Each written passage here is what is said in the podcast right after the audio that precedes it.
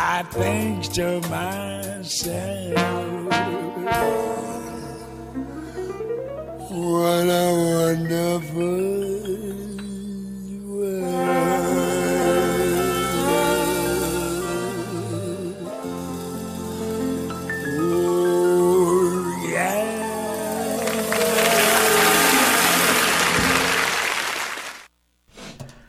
Muy buenos días amigos, nuevamente estamos en un programa eh, el domingo con Dialogando con Beni, una tradición de muchas décadas, este, siempre eh, manteniendo este espacio que desarrolló el licenciado Beni Frankie Cerezo para poder discutir a fondo asuntos trascendentes eh, para la ciudadanía.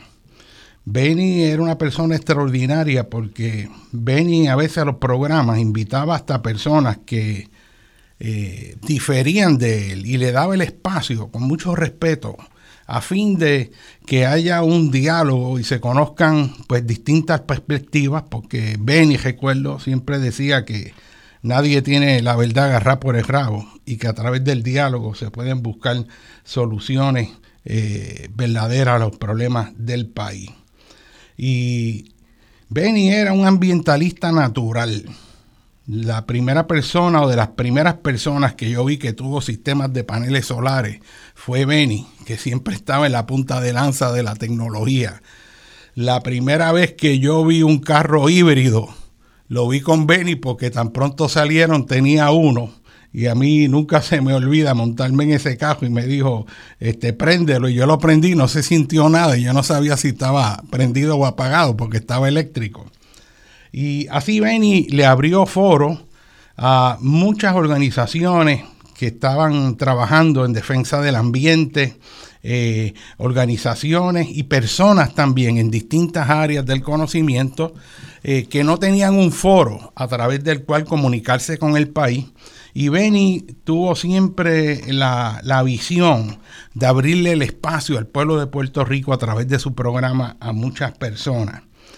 Y en este programa vamos a estar hablando de uno de esos temas que Benny se convirtió en un luchador extraordinario, como la lucha que se dio contra el gasoducto de la muerte este, y otras luchas ambientales que él dio a través de estos medios. Eh, pero hoy vamos a estar hablando de un asunto muy, muy, muy serio que va a tener muchas repercusiones en Puerto Rico y tiene que ver con el asunto de las violaciones a las leyes federales, locales, este, en el estuario de la bahía de Jobo. Este estuario comprende los municipios de Salinas y Guayama, pero es en el área de Salinas donde se ha planteado un asunto sumamente serio, donde las agencias de gobierno literalmente han arrastrado los pies y no han hecho nada efectivo para impedir la destrucción ambiental de los sistemas de mangle este, mediante el rellenamiento de estos terrenos, la destrucción, y de hecho esto continúa y se están dando un montón de situaciones bien complejas. Esto este, recientemente lo, trajo a la luz eh, la licenciada Mariana Nogales.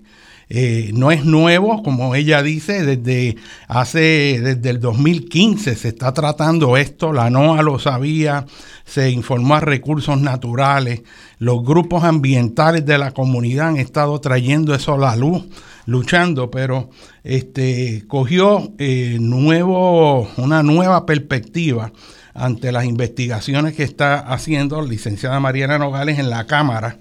Y esto la verdad que es una barbaridad. La comunidad científica, los planificadores serios y responsables de este país están también dando esa batalla, este, porque cuando el gobierno en realidad no cumple su responsabilidad, los ciudadanos decentes, responsables y comprometidos con el país tienen que eh, alertar al país, cumplir con su responsabilidad cívica y social, cumplir con precisamente lo que representa tener una democracia, que es la participación del pueblo, para evitar que hayan desmanes, que hayan traqueteos, que haya corrupción y señalarla, porque si no nos vamos a quedar sin país. Y este país ya ha sufrido demasiado ha sido destrozado por tantas fuerzas que lo han dado para un lugar y el otro, que esto no puede continuar. Las costas en Puerto Rico. El sistema costero actualmente, a pesar de toda la experiencia que adquirimos luego del huracán María, que el que dudaba lo vio, el que tenía algún tipo de indiferencia de lo que son los peligros naturales, lo vio. Luego vienen los terremotos a los cuales también la zona costera es muy sensitiva y sin embargo seguimos aquí como si nada hubiera pasado, como si nada hubiéramos aprendido. Y yo quiero hacer una nota aparte en estos programas. Yo se lo voy a dedicar a una persona que yo llevo en mi mente por muchos años. Y fue una joven estudiante que falleció cuando era estudiante en la Universidad de Puerto Rico. Y siempre yo, cada vez que veo un asunto de la costa, me viene esa niña a la mente con muchos sentimientos. Y su nombre es Miguelina Pomales Alvarado. Yo quiero dedicarle, donde quiera que esté ese ser, que estoy seguro tiene que estar en un lugar de bien, quiero dedicarle este programa. Y Miguelina, yo la conozco el primer año de la universidad. Esta niña es de allá de Guayama y esta niña conocía la costa de Guayama, conocía la costa de Salinas.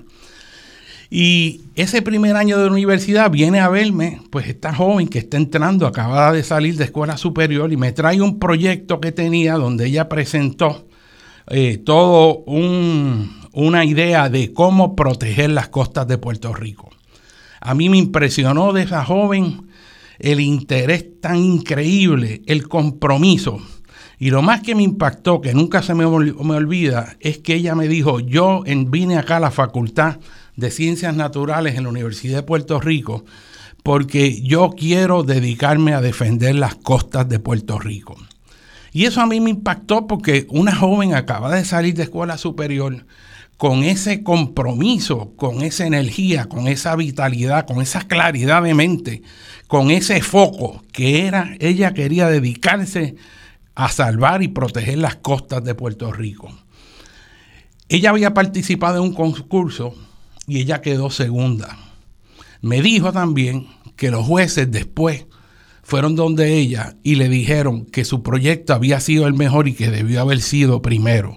Pero que hubo una persona allí que pensó que era muy radical lo que ella proponía que la cuestión de controlar las construcciones en la costa, eso era muy radical y que eso pues no iba a ser. Y por eso no le dieron el primer premio. Y ella se quedó sin entender claramente qué fue lo que pasó. Y esa nena, bendito, me trajo el proyecto para que yo lo viera y le dijera qué fue lo que hizo mal. Yo la vi tan entusiasmada y seguimos hablando que yo le dije, tú has estudiado geología, geomorfología, porque ella iba para biología marina. Y yo le dije, eh, vente al curso que yo estoy dando de geología, porque tú necesitas entender sobre la erosión, sobre las playas, sobre la costa, sobre los arrecifes, sobre los sistemas naturales y, y, la geología te da una base extraordinaria para luego entender los procesos ecológicos y después los procesos humanos de cómo interactúan. Me sorprendió que ella en la próxima clase estuvo allí antes que todo el mundo se sentó al frente y venía a mi clase de geología, que era más avanzada, de tercer año, y ella acabada de entrar estaba allí todos los días. Desafortunadamente, un día después de los que ya venía a mi clase, eh, veo esa triste noticia en el periódico y me doy cuenta que era ella. Y siempre se me quedó eso en el corazón. Y por eso, pues a Miguelina Pomales Alvarado, yo le mando un abrazo bien fuerte donde quiera que esté y yo creo que en algún momento, pues, este, se va a lograr el sueño de ella, que es el de proteger las costas. Y es a lo largo de esa idea que vamos a dedicar este programa, de qué vamos a hacer con nuestras costas en Puerto Rico. Y no solo nuestras costas, sino que el issue también es que estamos haciendo con nuestras montañas, con nuestra región del calzo, con nuestros llanos costeros y nuestro perímetro costanero, porque las costas no son un sistema aislado, sino que son un continuo este, donde las cuencas hidrográficas que nacen en las montañas más altas de Puerto Rico y recogen esa agua de lluvia prístina, fresca, que cae en sus cabeceras fluviales, recogen esas aguas y las van encauzando ladera abajo a través de las quebradas que convergen en ríos y ríos convergen de unos pequeños a unos más grandes hasta que esa agua fluye hacia el mar. Y lo que hay es un continuo ecológico desde la montaña, pasando por el calzo, pasando por los llanos, llegando a la costa. Lo que ocurre en la montaña afecta en la costa. Y hay todo un sistema que tenemos que entender porque el recurso natural principal de las naciones del mundo es su infraestructura natural. Y en Puerto Rico, si vamos a desarrollar un país que sea sostenible, el primer paso, nuestra visión de país en términos de cómo planificarla, es mantener la funcionalidad de esa infraestructura ambiental. Esa infraestructura ambiental es la que nos provee el agua limpia, tanto en los ríos como en los acuíferos.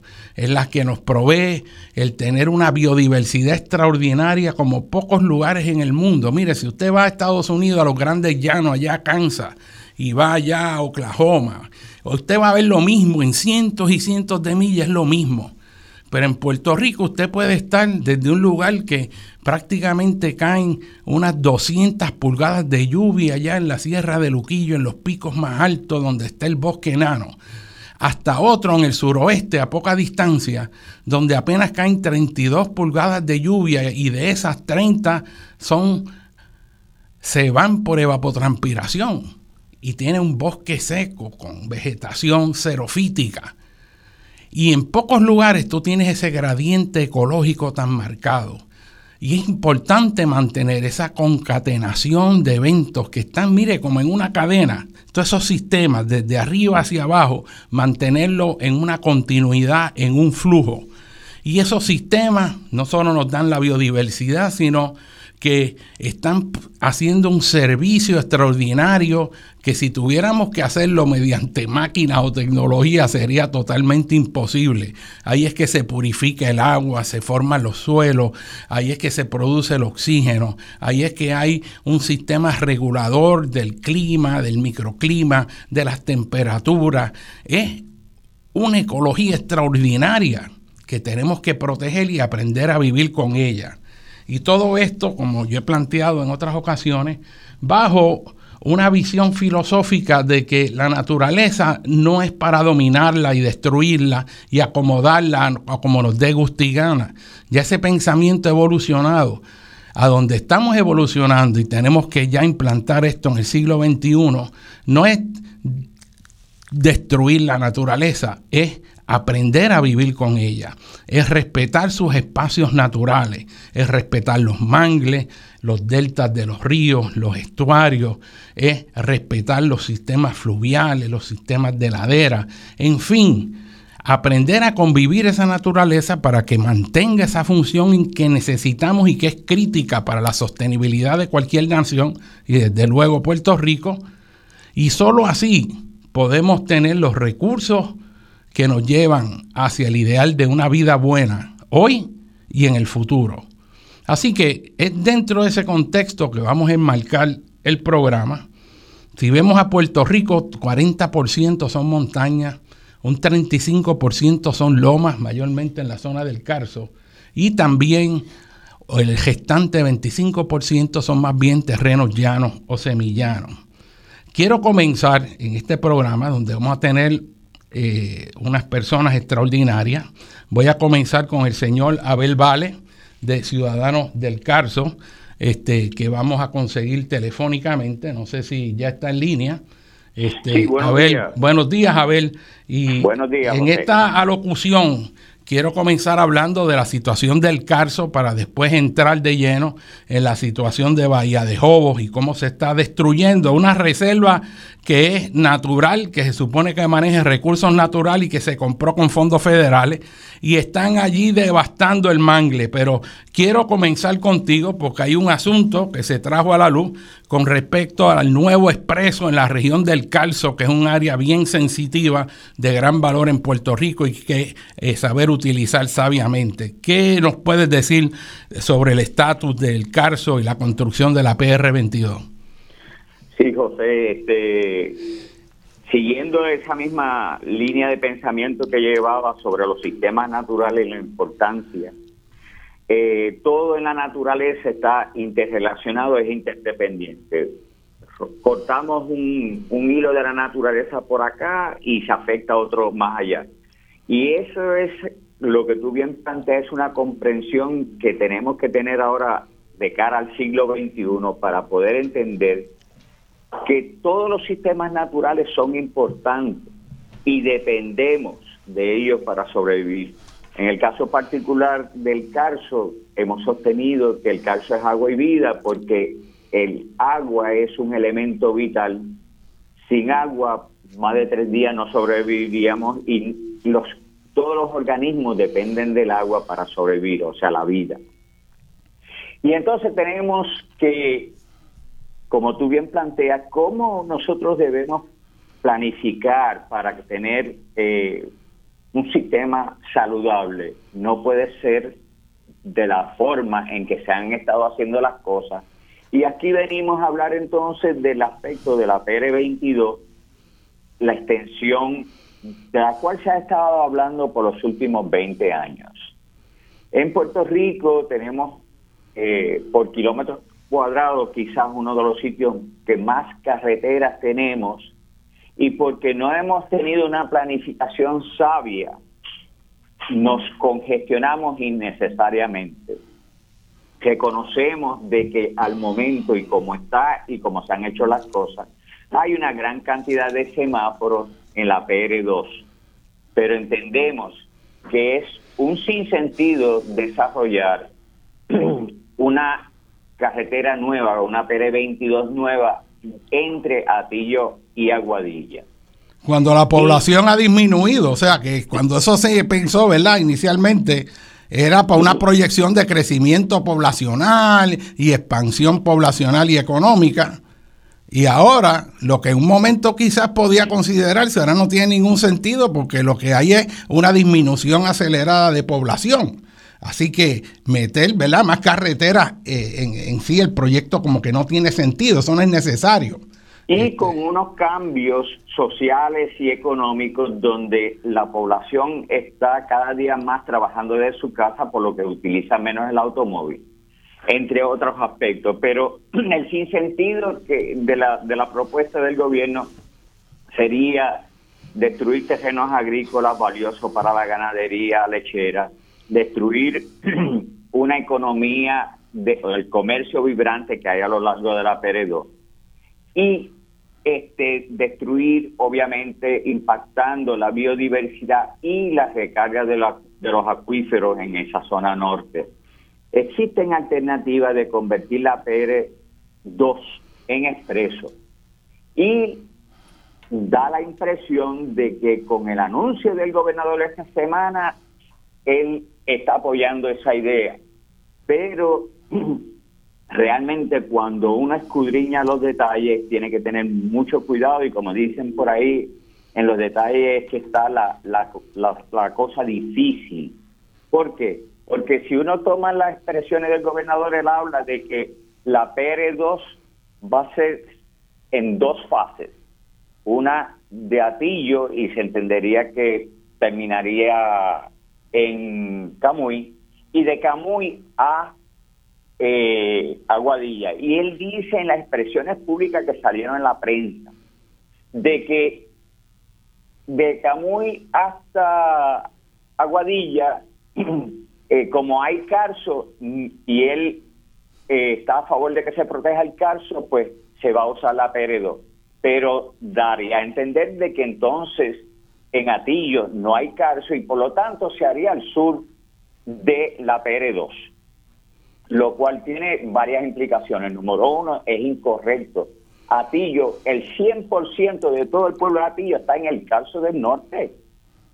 Seguro, y el, el calzo se extiende desde Aguada y Aguadilla hasta la zona metropolitana, viene a terminar lo último en Loíza, en una franja bien ancha. Y el calzo no es solo mogote, el calzo, el calzo también son los terrenos donde están los barros rojos, con algunos depósitos de arena, pero también esa meseta del noroeste completa, desde la costa hasta, hasta Moca, Utuado, toda esa pared sur, este, es calzo.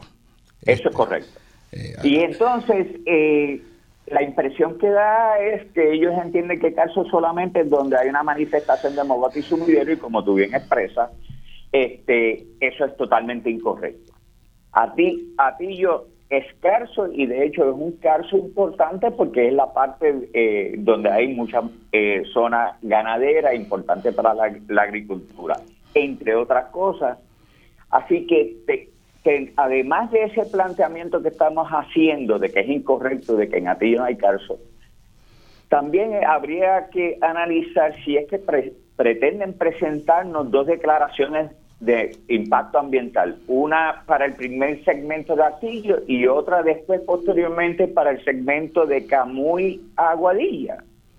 Habría que preguntárselo porque eso constituye segmentar una declaración de impacto ambiental cuando el objetivo es hacer algo desde un punto A a un punto B, entiéndase, desde Atillo hasta Guadilla, lo cual obviamente eh, tiene visos de eh, algo que legalmente no se debe hacer.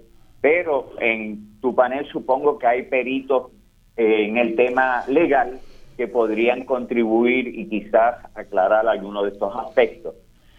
Pero nos, nos preocupa de sobremanera cómo se está tratando de ahora venir el gobierno a decir de que no, no van a impactar el caso y tenemos que estar muy atentos porque la legitimidad de las expresiones gubernamentales está entredicho hace mucho tiempo y no es lo que digan, sino lo que hacen. Por eso hay que, hay que ver los documentos, a ver qué es realmente lo que proponen. Si está legalmente, eh, lo están haciendo en la forma correcta legalmente.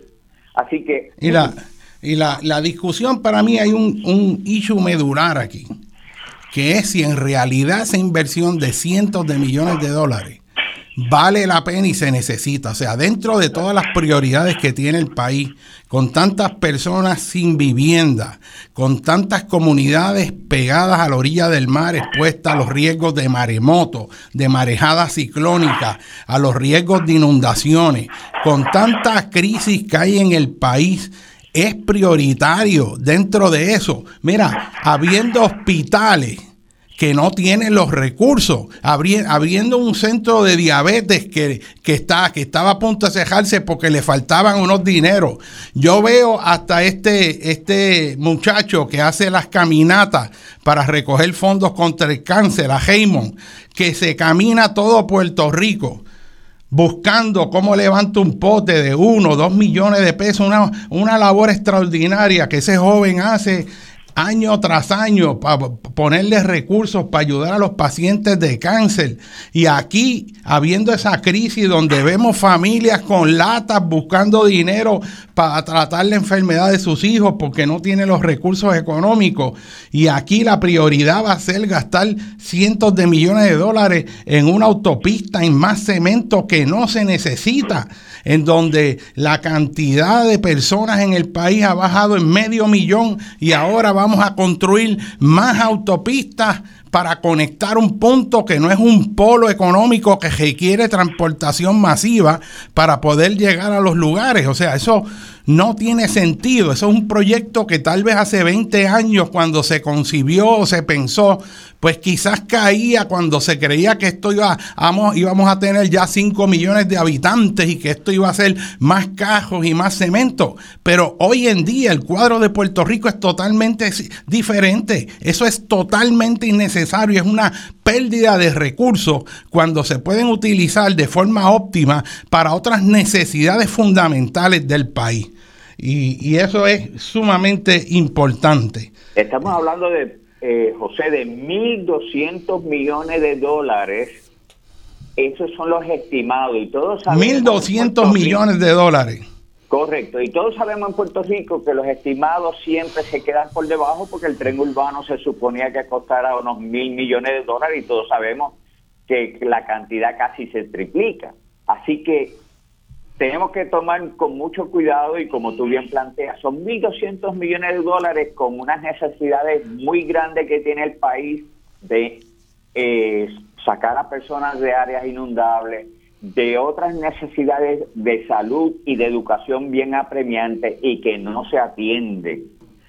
Y vale la y hay que aclarar un punto, esto no es de los grupos ambientalistas que se oponen. Cinco alcaldes por donde va a pasar dicha carretera se están oponiendo al proyecto. Así que no, esto es un, un asunto de sentido común de dónde vamos a invertir el dinero para que les rinda mejor al pueblo de Puerto Rico y no a un grupo de los que históricamente han llevado este país a la bancarrota y los cuales tienen muy poca credibilidad hoy día. Yo estoy totalmente de acuerdo. A mí me parece un absurdo, una falta de visión de conjunto, una falta de entendimiento claro de las prioridades que tienen que haber en Puerto Rico. ¿Cómo es posible? Que aquí tengamos esa crisis con los hospitales. Cuando usted lleva a su mamá, lleva a su hijo a una sala de emergencia y tiene que estar esperando. Y después eso es que no hay recursos económicos, que usted tiene que tirarse a la calle con una lata. La gente haciendo este, colectas para ayudar al hospital del cáncer. Y aquí se van 1.200 millones en una torta de cemento que no se necesita. Es totalmente absurdo, es irresponsable con Puerto Rico. Este, y nosotros tenemos que denunciar eso y tenemos que hacerlo con la fuerza de la verdad y la lógica. Y vamos a ir a una breve pausa que nos están haciendo este, señales. Vamos a continuar con esto en los próximos minutos para cejar y entrar con el tema de Bahía de Jobos, pero tenemos aquí a dos personas extraordinarias con que vamos a comenzar el próximo segmento. A ver, quédate en línea para acabar este tema. Vamos a una breve pausa. Estamos en dialogando con Benny, con el doctor José Molinelli Freite.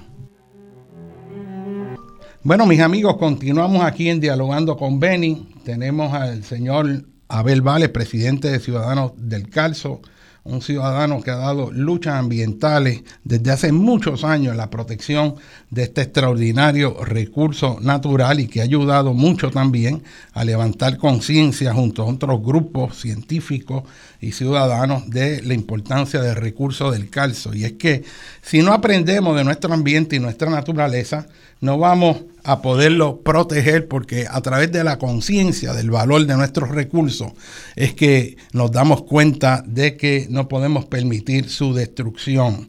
Eh, tenemos con nosotros y acaban de llegar aquí y es para mí un gran placer tener al arquitecto y planificador, vicepresidente de la Junta de Planificación, este, al señor eh, Pedro, Pedro Cardona y al científico, este, yo te diré una de las personas en la ciencia que ha sido más prolífera y productiva en Puerto Rico, es un orgullo para Puerto Rico donde quiera que va, el doctor Ariel Lugo, este, un investigador científico en el área de la ecología este, que ha marcado el estándar de excelencia en las áreas de ecología tropical a través del mundo y siempre ha puesto el nombre de Puerto Rico muy en alto a través de su ciencia e investigación. Y ambas personas siempre con un grado inmenso de humildad. Y yo siempre pienso cuántas personas extraordinarias hay en Puerto Rico que Después que no están es que nos damos cuenta de lo valioso que eran cuando empezamos a ver todo lo que las personas dicen de ellos. Y es que en Puerto Rico tenemos la inteligencia y los recursos para hacer este país un país que sea punta de lanza, un país que sea ejemplo de cómo las islas podrían adaptarse a los retos del siglo XXI. No es falta de inteligencia, no es falta de conciencia. Entonces tenemos aquí profesionales en todas las áreas de primer orden, pero los que gobiernan y los que deciden no quieren oír porque sus agendas son diferentes. Yo me siento como si nos hubieran secuestrado el país y hubiera venido una ganga y se apoderó del país y le dio la espalda y utiliza el mismo poder que le da el estar en el gobierno para precisamente atacar los mejores recursos y los ciudadanos que están dando eh, la defensa del ambiente. ¿Y por qué se está dando esa defensa del ambiente? Porque el gobierno no cumple su responsabilidad. Se supone que nosotros estuviéramos ahora tranquilos con nuestras familias tomándonos un café en vez de dejar lo que estamos haciendo para venir un domingo por la mañana y decirle presente al pueblo de Puerto Rico, echarnos enemigos que no necesitamos encima, echarnos difamadores que no necesitamos encima, que están tergiversando, mintiendo, es como verle la cara al diablo cuando nosotros estamos aquí cumpliendo con la responsabilidad que nos toca como ciudadanos de esta querida isla. Y me gustaría ver, pues, si Pedro o este y Ariel eh, quieren, quieren decir algo sobre esta situación del Carso, ¿no? Sobre esta carretera y, la experiencia previa que ha habido y los recursos, cómo se están mancillando, pues, pues por proyectos que son innecesarios en realidad. Primero que todo, buenos días a ustedes y a los radioescuchas eh, y a Abel. Eh, hay, hay, hay, varias cosas ahí que son importantes y que se pasan por alto. La primera de ellas es que aquí hay una reserva agrícola de la costa norte que tiene que ser respetada. Esa reserva agrícola no puede ser eh, cortada por la construcción de la PR22 esa reserva que la Junta de Planificación rehúsa a reflejar en sus bases de datos está vigente y condiciona lo que es el desarrollo de la extensión de la PR22 y no puede el gobierno y una agencia del gobierno violar su propia política pública legalmente adoptada en el año 2016. Eh, y eso fue ratificado también por el gobernador cuando ante la presión pública tuvo que ordenar a la Junta de Planificación restituir las reservas. Pero la Junta ha rehusado poner esa base de datos a la disposición de la ciudadanía para que condicione la toma de decisiones. Eso por un lado. Por otro lado, como tú bien decías, hay un asunto de cuál es el modelo que nosotros aspiramos a tener de Puerto Rico de cara al futuro. Es un Puerto Rico dependiente del automóvil, donde la persona pase 45 minutos en la mañana y 45 minutos en la tarde en el carro, en un tapón Queremos reducirle ese tiempo de viaje a 40 minutos y eso nos cuesta 1.200 millones de dólares. O vamos a apostar a un modelo en el que la persona tenga en su entorno todo lo que necesita para el desarrollo pleno de ellos y que tenga más tiempo de disfrute con su familia, etcétera, y que no esté condenado a estar en el automóvil todo el tiempo. La PR22 es el ejemplo de un modelo de ciudad de los años 60 y estamos en el año 2022.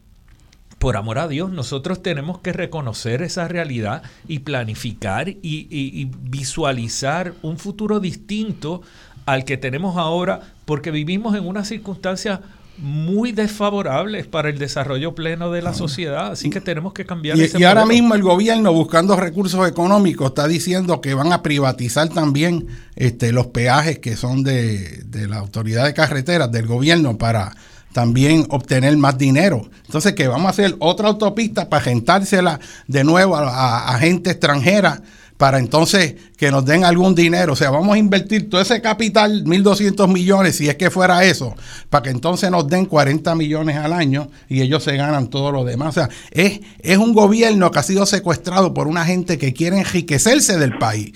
Y eso es lo que está pasando y eso es lo que hay que discutir. Sí, buenos días. Este. José, mira, eh, yo cuando, cuando escuché al gobernador decir que el caso no se iba a afectar, por las alternativas que están considerando, me caí de la silla, porque eso es patentemente falso por lo que ustedes estaban discutiendo, que eh, toda esa región es cárcica. Entonces, pero el hecho de que el gobernador diga que el caso no se va a afectar, eh, demuestra que este gobierno y todos los gobiernos, incluso yo incluyo agencias federales, están operando con ese modelo de, los 60, con ideas del 60, ideas obsoletas. Cuando viene María, yo pensaba que con la, con la entrada de dinero, Puerto Rico iba a aprender del momento, dar un giro y utilizar todos los fondos federales para, para ponernos en una situación con una nueva visión. Con una nueva visión y de un eh, país sostenible, bien planificado. no repetir lo mismo. Porque tenemos los, talentos, como tú dices. Mi sorpresa es que ellos están utilizando el dinero para implantar las ideas del 60 porque ellos no, no, no, no reflexionaron lo que pasó. Ellos simplemente dijeron, ahora podemos implementar lo que teníamos, que es lo que tú dices. Es como si vino una ganga aquí, eh, se apoderó de Puerto Rico, y nos va a explotar todos los recursos, todas las áreas importantes y nos va a dejar en condición peor de lo que estábamos antes de María. Absolutamente, absolutamente. A ver, ¿tienes algo este, que añadir ahí para entrar a, Creo que, creo, creo que lo han expresado perfectamente y son la, tanto lo que Pedro Cardona Roiga ha indicado y el doctor Ariel Lugo, eh, compartimos plenamente esos planteamientos y de hecho, eh, como tú bien expresabas, este, el doctor Lugo eh, ha sido un gran científico y del cual él, junto a otros peritos que Puerto Rico tiene, que son muchos, hemos aprendido y hemos logrado como organización divulgar esa información de la importancia que es proteger el calcio pero los dejo en, manos de dos seres humanos extraordinarios. Adelante. Gracias, Abel, y mantenemos esa lucha por el calzo que es tan importante. este, eh, en esa región del calzo también, en la zona costera, a mí nunca me dejó de impactar cómo eh, se siguen aprobando permisos en La Bajura, en Isabela. Todo un sector que desde hace más de 50, 60 años se vio y yo te diría una de las áreas costeras que fue impactada brutalmente eh, a fines de los 50 y los 60 por la extracción masiva de unas dunas gigantescas de arena que había allí, que eso hoy en día hubiera sido un punto de atracción turística extraordinaria. Y protección de la gente que vive detrás. Y la, y la protección, pero había un sistema de dunas eh, los más grandes de Puerto Rico, este, y se eliminaron las dunas para venderlo para material de construcción y relleno, este, dejando sin protección costera este, a las comunidades que estaban en la parte posterior tierra adentro. Es una zona también que es una terraza este, marina y esa plataforma que le llaman la bajura. Eh, ahora mismo están aprobando proyectos de construcción ahí, eso son zonas expuestas a marejadas, eh, un potencial tsunamigénico grande. Si nosotros planificáramos inteligentemente, en vez de colocar más infraestructura en zonas que podrían ser barridas por un maremoto, se podrían colocar inteligentemente arriba en la meseta y que la parte de abajo quedara natural y la gente tuviera acceso a las playas. Pero esa idea, esa obsesión de meter la casa en la misma orilla, que tú saques los pies de tu casa y estás ahí mojándote los pies al lado del mar, este, es algo que, tiene que, que detenerse. Pues dado todo este contexto, yo quiero moverme ahora a uno de los muchos asuntos eh, que se están discutiendo sobre la costa. Sabemos que eh, el número de permisos que se está dando en la zona costera es una cosa desorbitante. Este, hay estudios que han salido y publicados en la prensa con respecto a esa aceleración en la concesión eh, de permisos este, en proyectos de la costa. Sepan ustedes que desde el punto de vista geomorfológico y ecológico también, las costas son los sistemas más dinámicos. Las costas es donde se encuentran los sistemas terrestres con los sistemas marinos, con el sistema sistema atmosférico y los sistemas subterráneos, ahí convergen los acuíferos, los ríos, este, los manantiales, ahí convergen eh, la marejada, las olas, el mar, ahí converge la energía del viento que trae las olas. Y es un sistema dinámico que se va reajustando continuamente a los procesos tectónicos, los procesos de cambio en el nivel del mar y son áreas también de un valor ecológico extraordinario por los flujos de nutrientes que a través de ellas se intercambian. Y esas áreas son extremadamente sensitivas, son a su vez áreas que tienen gran atractivo turístico por, por la belleza de sus áreas, por la pesca, por los paisajes, por la biodiversidad y hay que proteger ese recurso porque Puerto Rico lo tiene en abundancia a pesar de toda la devastación que ha habido histórica. Todavía nos queda, pero lo poco que nos queda seguimos destruyéndolo sin ningún aprecio. Y en este momento, peor que nunca, porque hay leyes para protegerlo.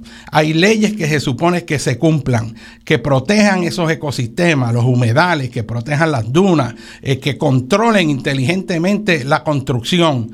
Y en vez de tener un plan articulado de irnos saliendo de esas zonas costeras, lo que está ocurriendo es que estamos metiendo más construcción en la zona de peligro para después venir de jodilla y pedirle dinero a FEMA que venga a pagar las irresponsabilidades de gobiernos que están buscando saquear este, los recursos del país y destruirlos irreversiblemente. Eso no se puede permitir y está la ciencia para demostrarlo. Esto no es un argumento en el aire. Aquí está la ciencia apoyando esta, este problema. Y, vamos, eh, para abrir el tema de, de las áreas donde hay crisis en las costas, eh, ¿cómo ustedes ven esta situación de Jobos? ¿Qué es lo que representa dentro del contexto eh, de otras áreas que se han visto, como lo que ocurría en Luquillo, destrucción de humedales? Este, o sea, estamos viendo en distintos lugares los ciudadanos saliendo al frente, ¿verdad?, a proteger sus recursos.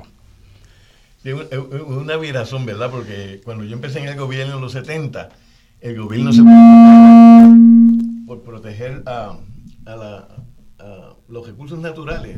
En el 73 que empezó el Departamento de Recursos Naturales, eh, las políticas públicas ambientales, quienes las llevaba era el gobierno. Pero eh, el reversazo en el día de hoy es que son las comunidades y la academia la que está gritando porque se protejan esos recursos, porque reconoce el valor de esos recursos, por la importancia de esos recursos, y sin embargo lo que vemos en el gobierno es la antítesis de lo que era, porque ahora el gobierno está facilitando la destrucción del ambiente en Puerto Rico. Y es interesantísimo porque aquí yo creo que hay un juego de, palabras, ¿no? Eh, se dicen unas cosas, hay políticas que no se, no, no se les presta atención, pero lo que están haciendo en verdad es, otra cosa distinta. Y el resultado es que nos tratan de dormir con la retórica, con las leyes y las cosas, pero en la realidad estamos perdiendo las costas completamente y, no solamente en, Salinas, tú mencionaste a Luquillo, a Rincón, a Guadilla, eh, donde quiera que tú vas, ves lo mismo, lo mismo que está ocurriendo.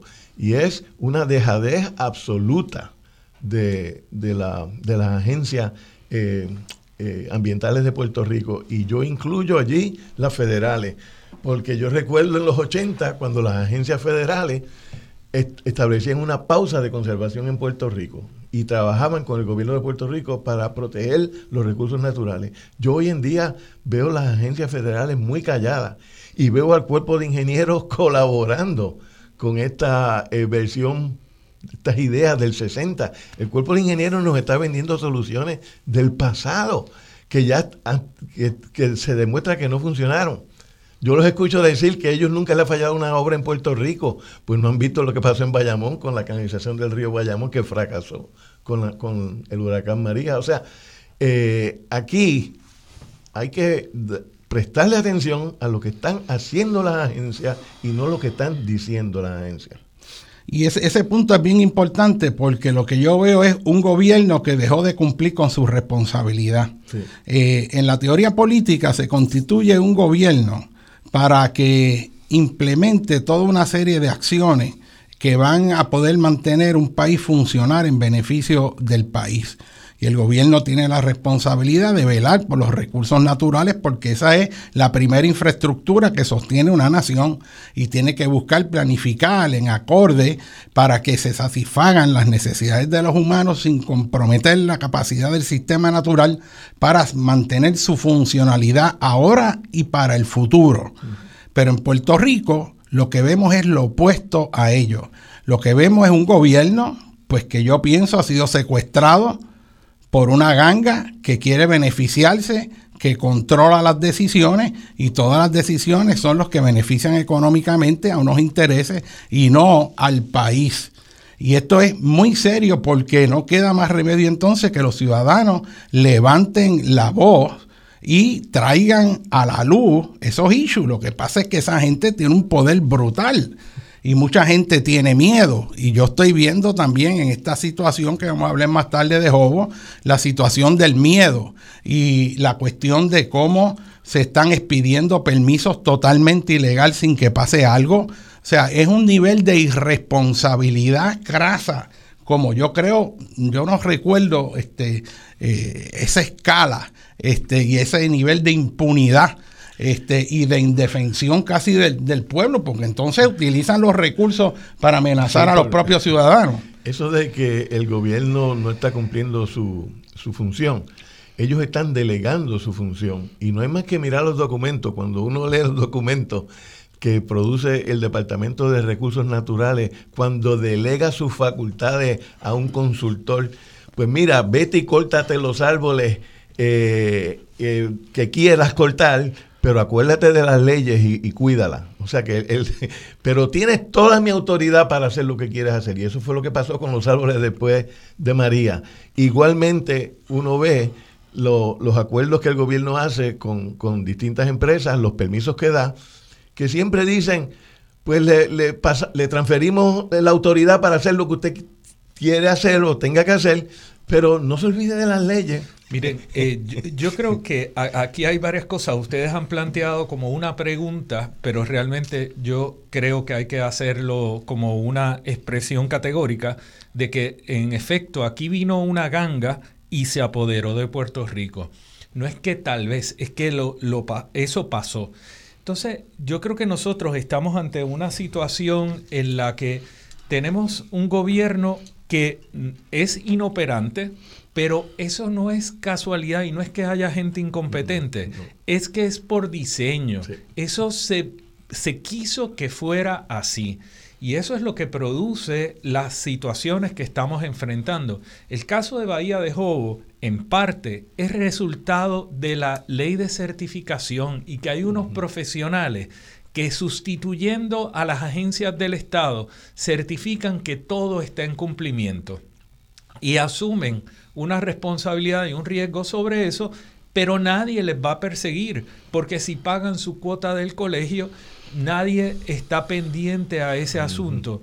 Y la corrupción en Puerto Rico se ha extendido y, hablamos siempre de la corrupción en el gobierno y tenemos que empezar a hablar de la corrupción en Puerto Rico y es sector privado y sector público, agencias del gobierno local y agencias del gobierno de Estados Unidos.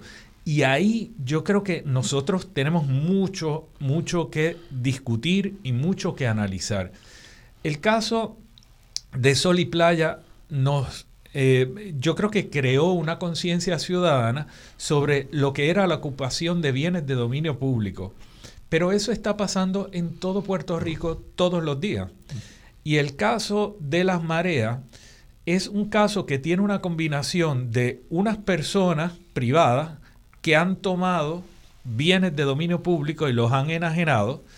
Tenemos unas fincas privadas que se han estado transformando a través de una acción que se certifica ante el Estado, se dice que está en cumplimiento y el Estado no fiscaliza, no revisa, no audita como se supone que haga. Y si bien los permisos de Bahía de Jobos, la mayoría, fueron otorgados a través del consorcio de Calley, Coamo, Villalba y Salinas, eh, la agencia, la Junta de Planificación y la Oficina de Gerencia de Permisos tienen que fiscalizar esos procesos. Absolutamente, yo lo que veo, y es no solo en el área ambiental, es un gobierno que no quiere gobernar. Es un gobierno que quiere desintegrar el gobierno para delegar la responsabilidad de gobernar a entes privados. Y eso es lo peor que le puede pasar a Puerto Rico. Si usted se pone a pensar y mira la actitud del gobernador entonces, ¿verdad? Ricardo Rosselló en el desastre de María, donde delegó todo el trabajo en el gobierno federal. Y lo que dijo fue, vengan acá, nosotros no podemos hacer nada, háganlo ustedes. ¿Y cuál era la idea? Pues que si alguien se quejaba, le echaran la culpa al cuerpo ingeniero porque no había traído los toldos. O le echaran la culpa que el gobierno federal no cumplió con la misión, que FEMA tenía que estar preparado. Pero la visión de gobierno que se ha desarrollado en Puerto Rico es la de transferir la responsabilidad de gobernar a entidades privadas. Y si eso es así, entonces, ¿para qué están ahí? Si el gobierno, la función básicamente es ser el abogado del pueblo de Puerto Rico para proveer esos servicios. Y así lo vemos con la privatización de todo, privatización de las autopistas, del aeropuerto, de los sistemas de transportación, de las joyas de la corona. Ahora la Autoridad de Energía Eléctrica es la transferencia y delegación para no gobernar, cuando es a través del gobierno que los, si es un gobierno decente y bueno, que los puertorriqueños podemos aspirar a tener ese proyecto de futuro. Y tenemos que entender que las entidades privadas tienen el interés de ellos ante el interés del país. El gobierno se supone que sea lo opuesto. Eso es lo, que yo veo que aquí en Puerto Rico no se entiende. La gente no entiende que con estas acciones del gobierno lo que están haciendo es que están poniendo el interés privado antes del interés público. Y entonces, como tú dices, ¿para qué, está el, para qué queremos el gobierno. Sería mejor borrar el gobierno completo y operar la isla como una corporación. Un, administrador inteligente que entienda de recursos naturales y, sacamos al gobernador y, todo la, la, Pero yo, yo, creo que ah. nosotros necesitamos gobierno. Y, hay una, una parte de, de, mí que siempre busca eh, el enfatizar que lo que necesitamos es tener un buen gobierno con gente capaz. Llevamos años donde nosotros tenemos a líderes eh, o a personas que lideran el país que no son líderes, que carecen de liderato, que no subieron a la posición porque construyeron un liderato sobre unos temas. Son personas que las maquinarias políticas han llevado a través de la inversión que hace el sector privado en la candidatura de unas personas, les han llevado a puestos de poder y vienen totalmente comprometidos con el repago de esa aportación económica que se hizo a su candidatura. Eso lleva a que cuando llegan al gobierno, lo que hacen es entregar de vuelta el favor que se les hizo. Y eso lo hemos visto muchas, muchas veces. Eso también tenemos que empezar a discutirlo abiertamente en Puerto Rico para que la ciudadanía cobre conciencia de cómo es que llegan estas personas. ¿Cómo es posible que personas que estaban en el anonimato hace ocho años de pronto entran y gobiernan?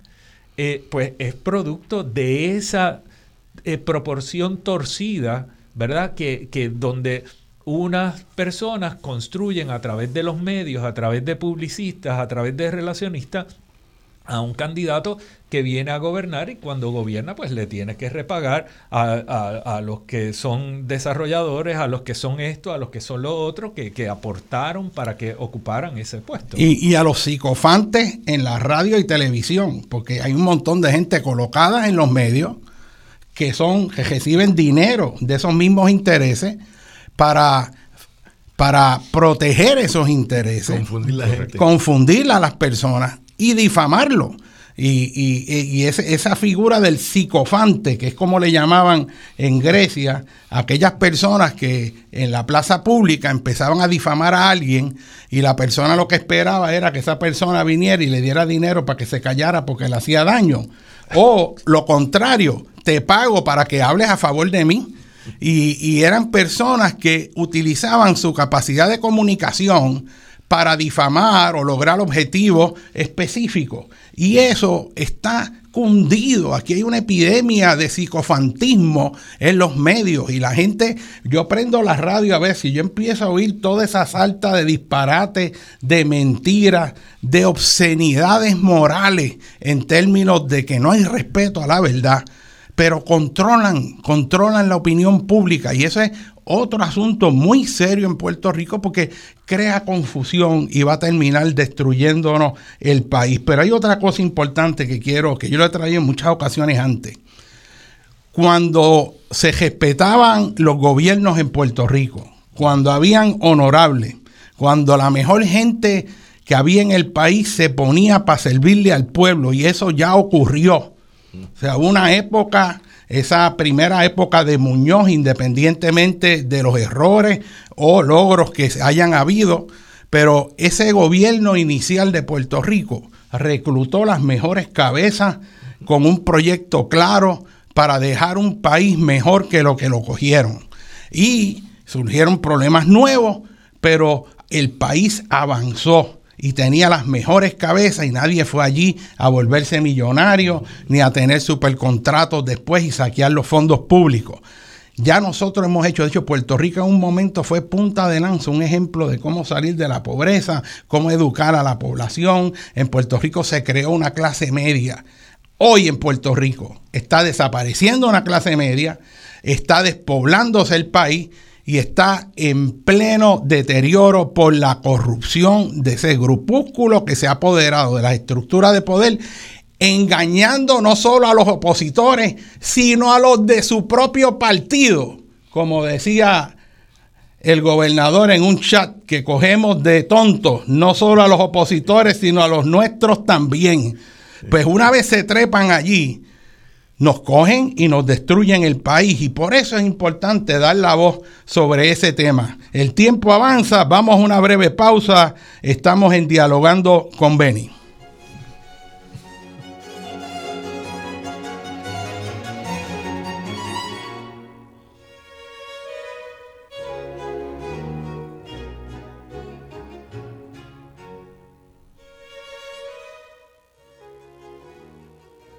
Radio Isla 1320. 1320. La promesa de esta poderosa cadena de noticias y todo su equipo de trabajo es hacerte llegar la información sin importar el medio.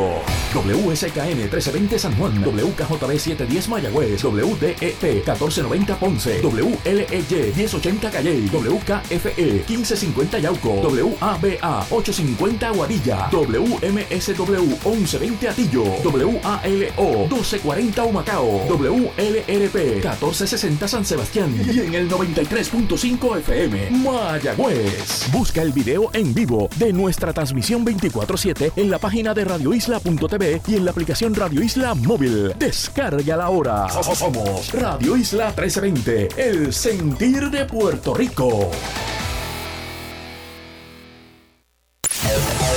Sintoniza Radio Isla 1320 AM y o radioisla.tv. Cáritas de Puerto Rico se une al llamado de emergencia de Cáritas Ucrania y Cáritas Internacionales para ayudar a los miles de desplazados y víctimas del terrible ataque de parte de Rusia a Ucrania y sus comunidades. Pueden enviar su donativo por PayPal en nuestra página www.caritaspr.net, también por ATH móvil bajo el renglón de donar bajo Caritas PR o por correo a la siguiente dirección: PO Box 8812 San Juan, Puerto Rico 00910-0812. Los donativos serán enviados a Caritas Ucrania, quienes junto a otros Caritas hermanas están liderando esta importante respuesta humanitaria. Gracias por su apoyo, por sus oraciones y solidaridad.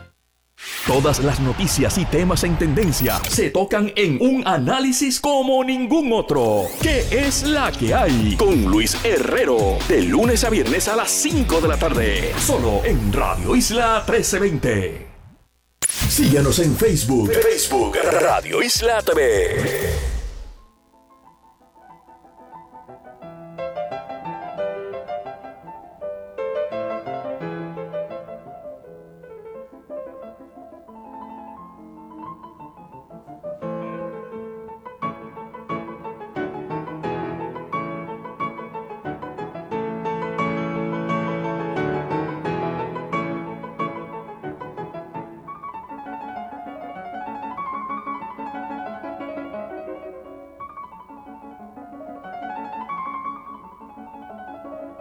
Bueno, mis amigos, continuamos nuevamente aquí en Dialogando con Beni.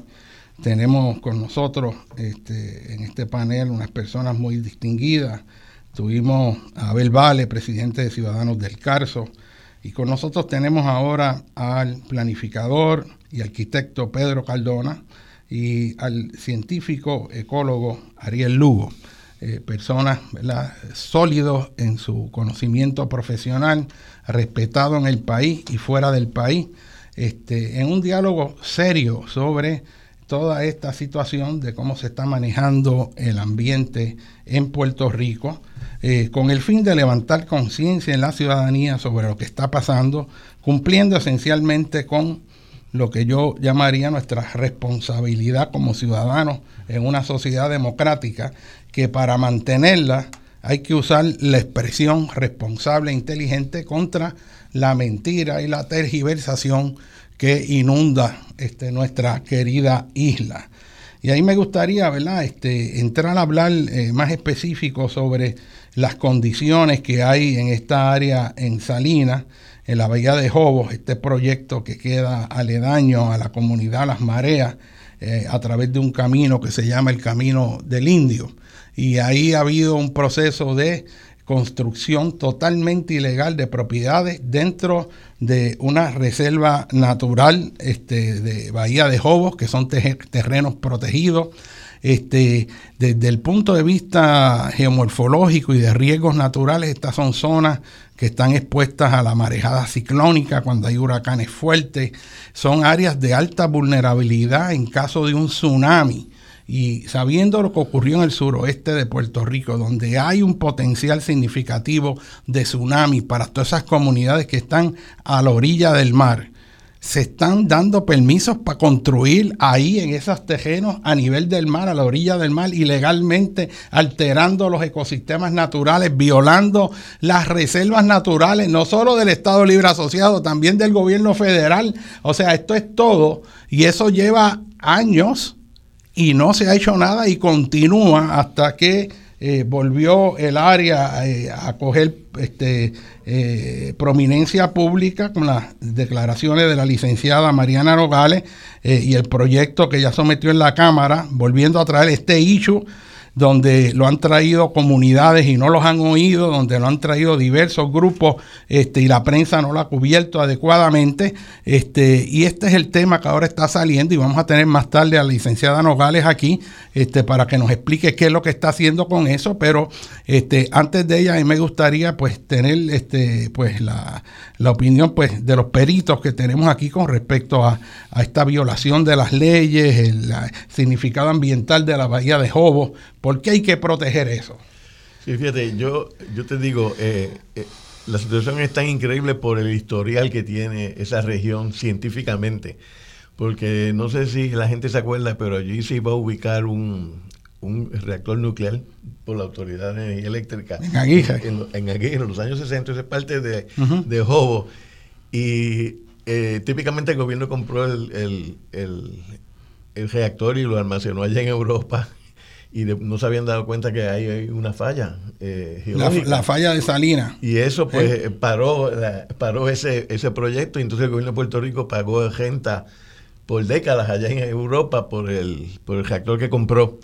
Pero desde entonces esa región ha sido foco de estudios científicos y los manglares de esa región se han estudiado y con la designación de, de Jovaner, que es una reserva de estuarina de investigación de la NOAA, la NOAA ha, invertido no solamente en estudios científicos que son de excelencia en esa región, pero también ha invertido en la compra de terrenos, incluyendo los terrenos donde está la controversia hoy en día. O sea que estas personas, que, obviamente no, no, tienen temor a nada, ellos invadieron un terreno que los federales habían pagado por ellos. Para la gente que no sabe, la NOAA es la...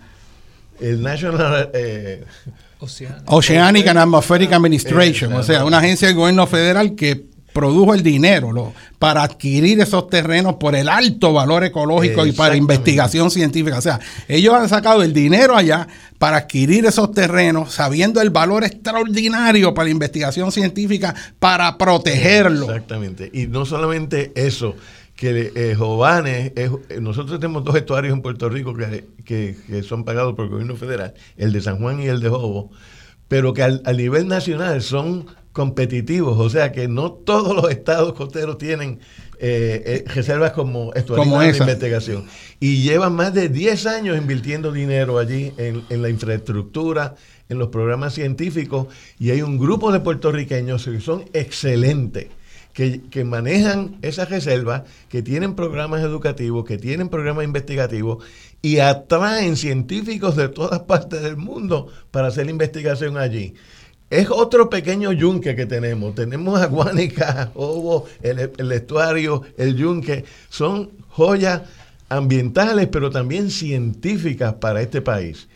Y en el medio de todo, del éxito que han tenido todos estos programas, viene un grupo de personas y empiezan a aplanar los manglares en, en, terrenos adquiridos por el gobierno federal y por supuesto el gobierno federal no se queda callado cuando eso ocurre.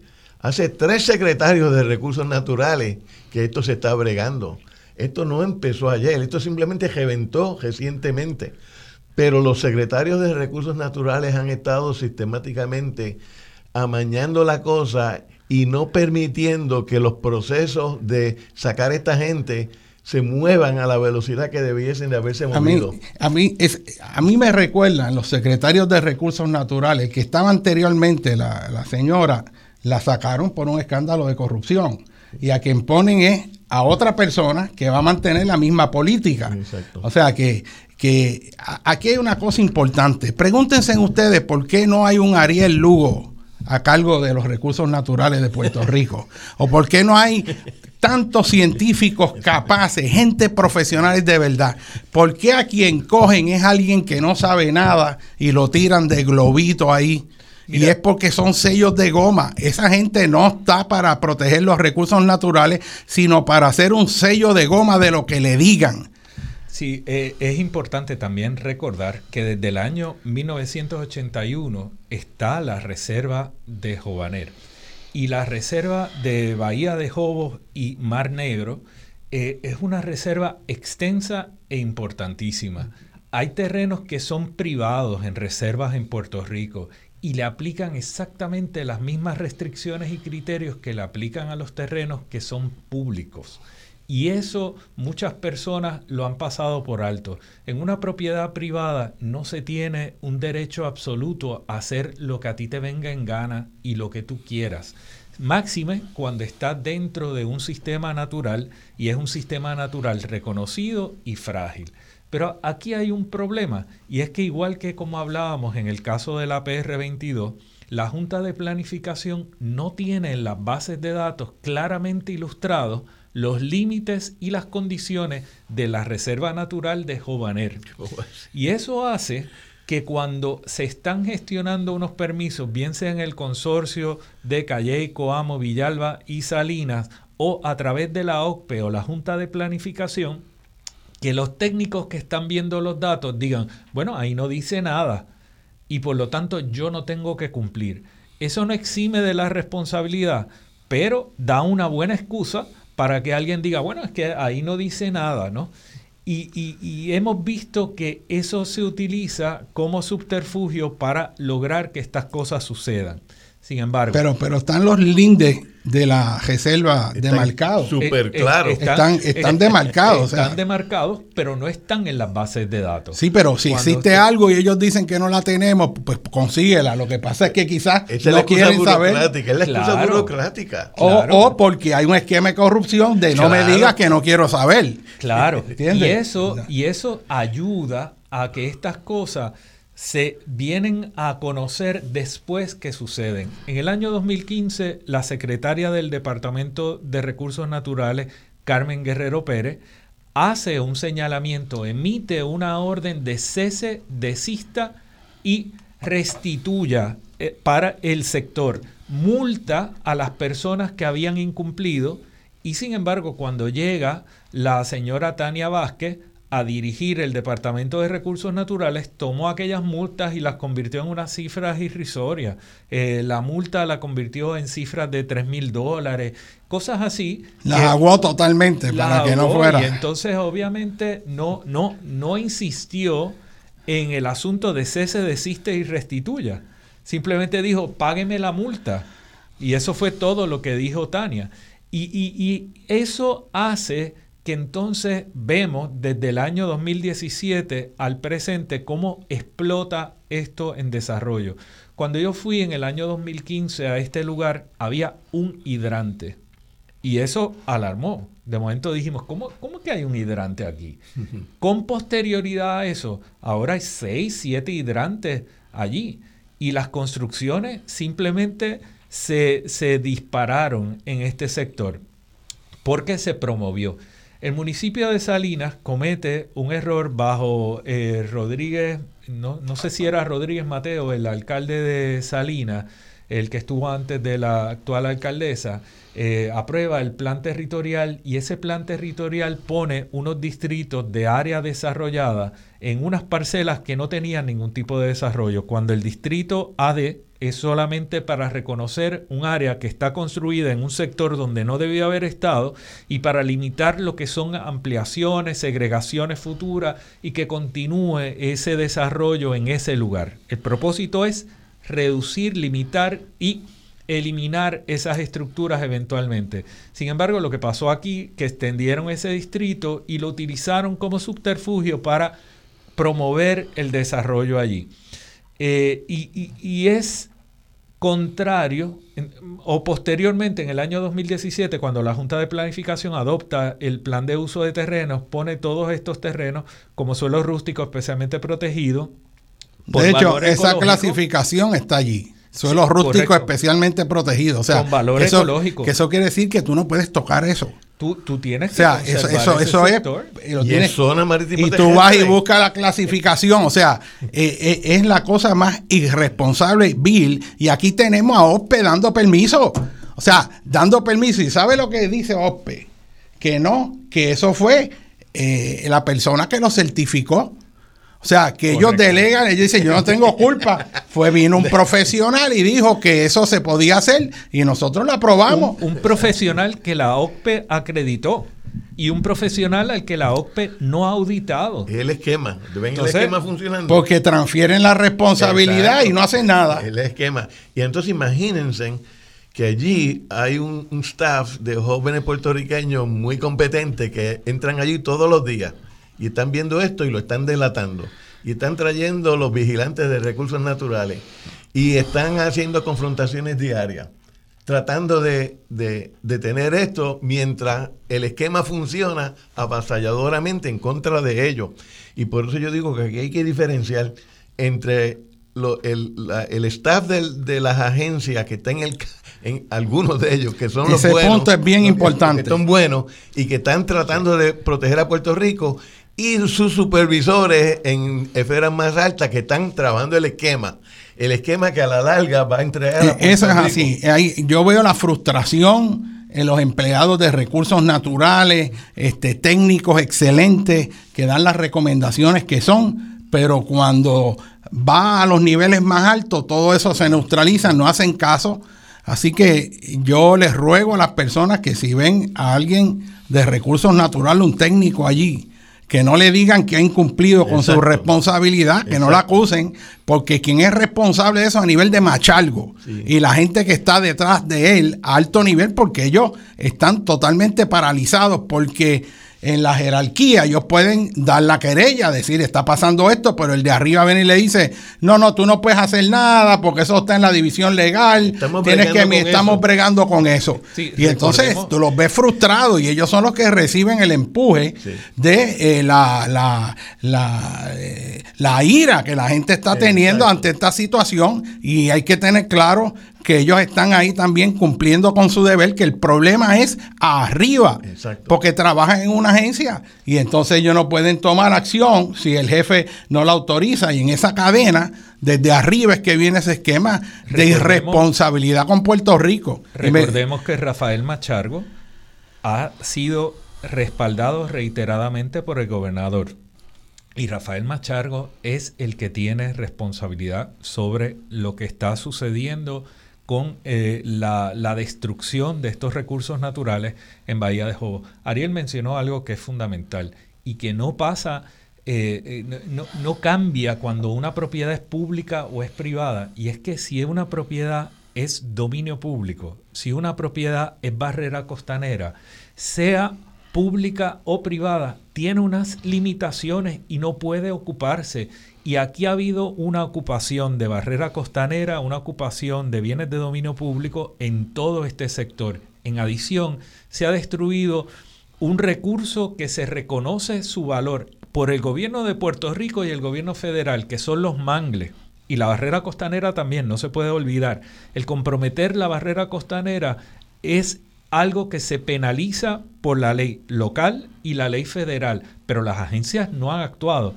Y en última instancia, todas estas acciones lo que hacen es comprometer a toda la población de la playa de Salina, todas las que quedan en ese valle, que cuando no tienen la barrera costanera el nivel de inundación y riesgo al que se enfrentan esas poblaciones se agrava.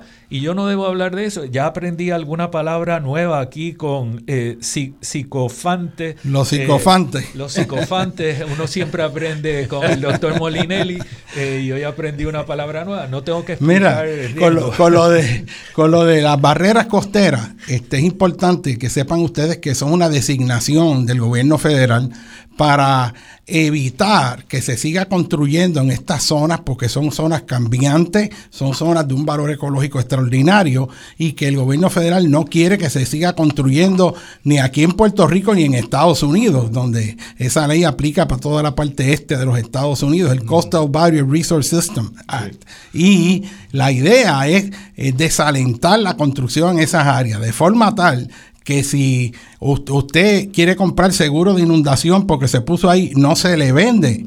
Y usted no puede tampoco solicitar ayuda federal para nada ahí. Si viene un desastre y le barre su casa, usted no tiene derecho a nada porque son áreas construidas en estas zonas de barrera. O sea, que el riesgo natural que está ahí. Y el gobierno dando permiso después de la experiencia. A mí me gustaría, si se pudiera conectar con la licenciada Mariana Nogales, este, no sé si está en línea, pero que la podamos llamar porque es importante eh, saber a través de la acción legislativa este, qué se está haciendo en la legislatura para lidiar con este asunto, porque yo lo que capto en todo esto es una frustración de los líderes ambientales que han tratado este hecho allá en la comunidad, este, frustración de los científicos, de los técnicos en las agencias, tratando de que se haga algo y pasan años y sigue la destrucción y no ocurre nada, el gobierno mirando para otro lado. O sea, esto si no se saca públicamente, esto se queda callado.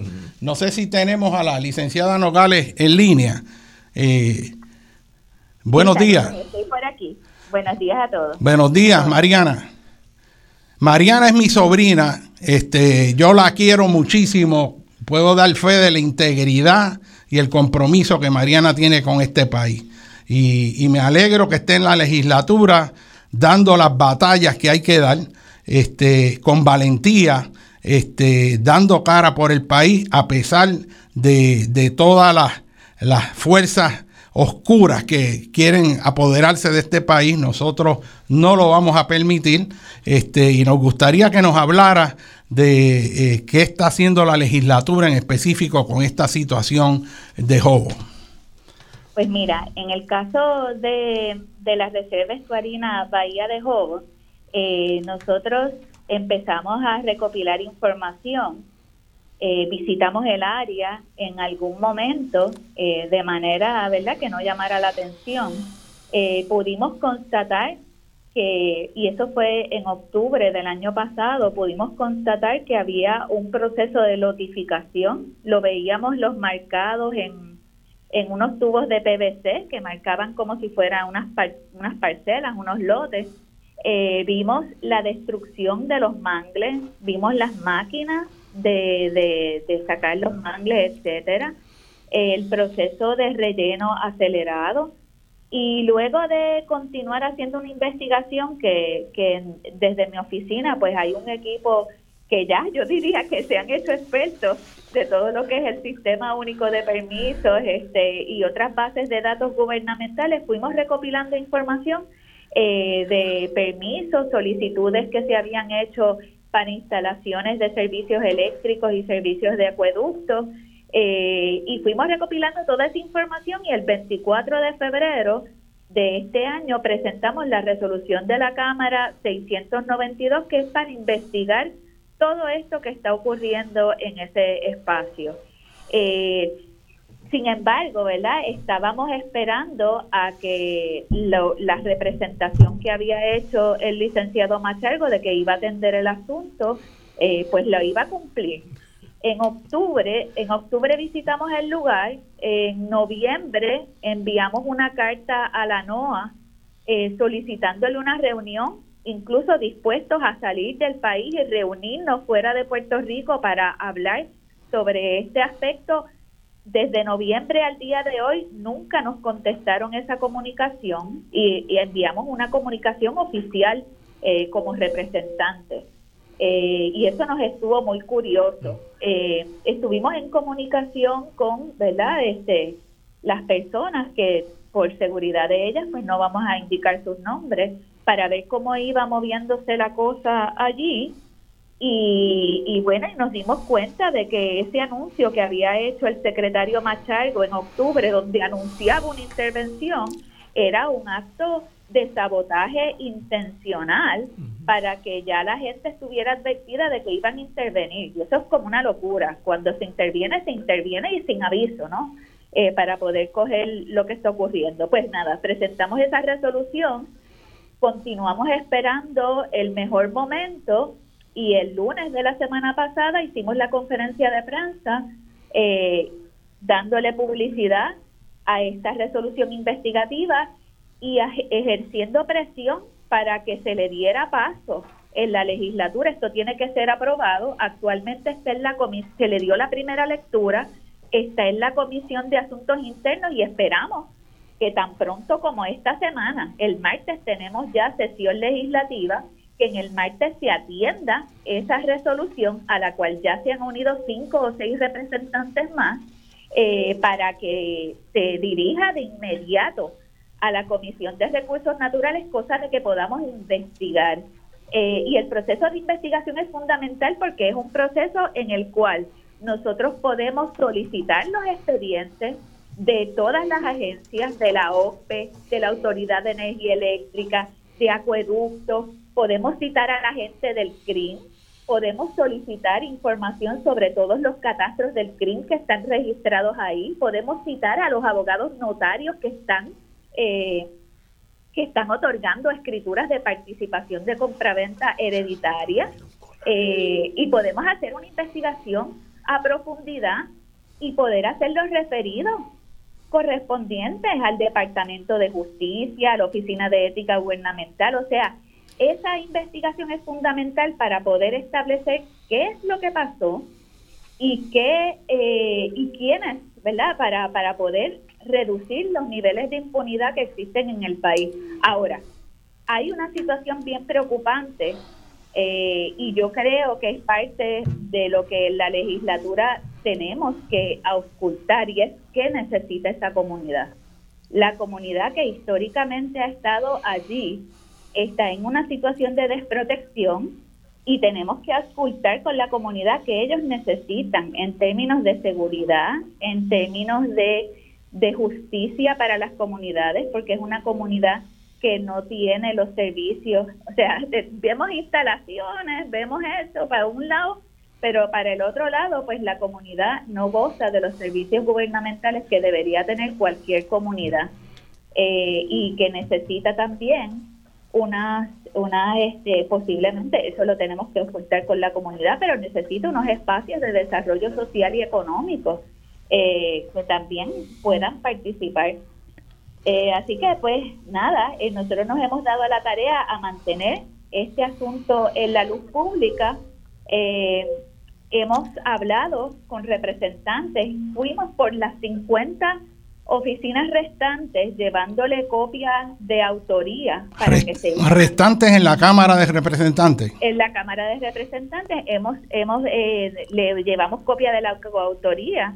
Eh, varios representantes ya se han unido, eh, Jesús Manuel Ortiz, Héctor Ferrer, eh, Johnny Méndez y otros representantes, el compañero José Bernardo Márquez, entre otros, ya hay otros que se han comunicado con nosotros para decirnos que se van a unir Y mientras más personas estén unidas a esa resolución investigativa, eso hace mucha presión para que la Comisión de Recursos Naturales se atreva a atender esta investigación.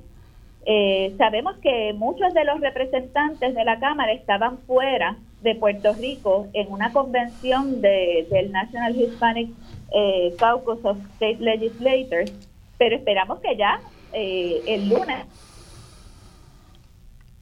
esas coautorías y, a, y la Comisión de Asuntos Internos atender esa, ese pedido y que se tramite a la mayor brevedad. Muy bien, yo creo que es bien importante este, ese trabajo legislativo. Eh, yo espero que eso lo coja la Comisión de Recursos Naturales y que hagan una investigación como Dios manda. Esa es la función de los legisladores eh, y no pueden tener miedo. Este, una cosa que a mí me preocupa de este caso en particular es que hay unos elementos de amenaza. Yo oí al secretario de Recursos Naturales en unas declaraciones que a mí me sorprendió totalmente que decía, no, no, es que, es que nos han amenazado.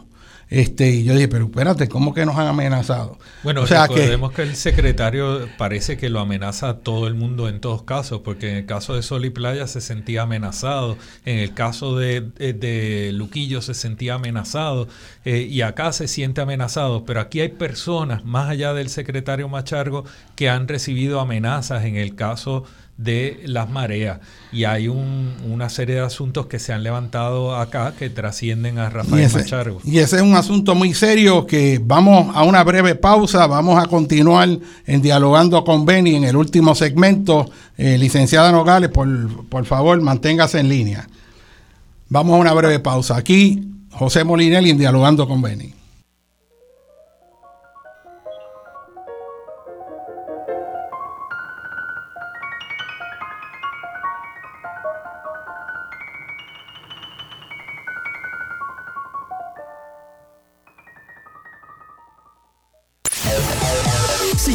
Radio Isla 1320 AM y o radioisla.tv. Después que tenga mi familia, mis amigos, mis doctores y mi salud, lo tengo todo. Lo tengo todo. Lo tengo todo con Triple S Advantage lo tienes todo, un plan completo de salud con una gran variedad de beneficios y servicios. Además, una gran red de amigos, familiares y profesionales de la salud que estarán a tu lado para que tengas una vida saludable.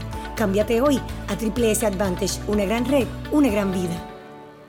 Estás escuchando Dialogando con Beni por Radio Isla 1320 y radioisla.tv.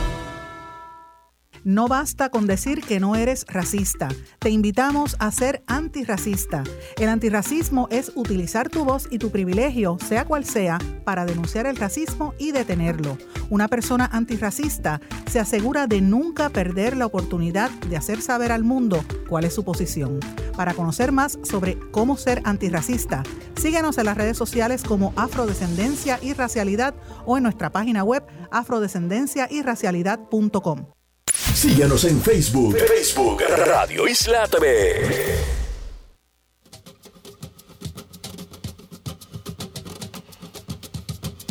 Sin miedo sientes que la suerte está contigo, jugando con los duendes, abrigándote el camino, haciendo a cada paso lo mejor de lo vivido, mejor vivir sin miedo,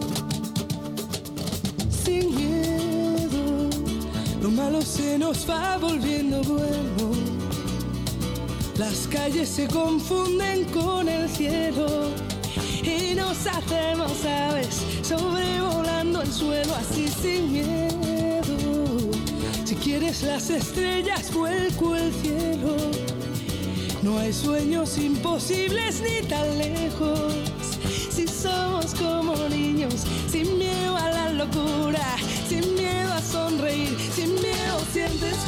Bueno, mis amigos, continuamos aquí en Dialogando con Benny, sin miedo, este, como dice la canción de Rosana, este, tratando temas que hay que discutir y que son fundamentales. Este, para aquellos que no se han sintonizado tarde, estamos discutiendo este, toda la problemática asociada a la destrucción ambiental irresponsable de los manglares en una reserva natural en la bahía de Jobo, este, ante eh, la cara de funcionarios públicos que por años no han tomado las acciones efectivas que se requieren y que eh, se ve toda una inercia eh, para no hacer algo y que ahora pues se va, está tratando de levantar una investigación en la Cámara por la representante Mariana Nogales para investigar eso. La tenemos aquí con nosotros junto al doctor Ariel Lugo y al arquitecto y planificador Pedro Cardona.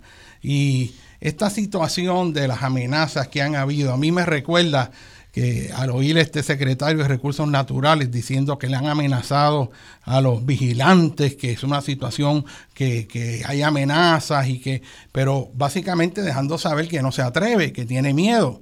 Entonces yo hago un poquito de memoria y recuerdo las más de 100 o 200 policías, que fue una cosa que rompió récord en la playa de Rincón este, contra los ciudadanos que reclamaban justamente la protección de las playas, pero ahí había que meter la fuerza de choque.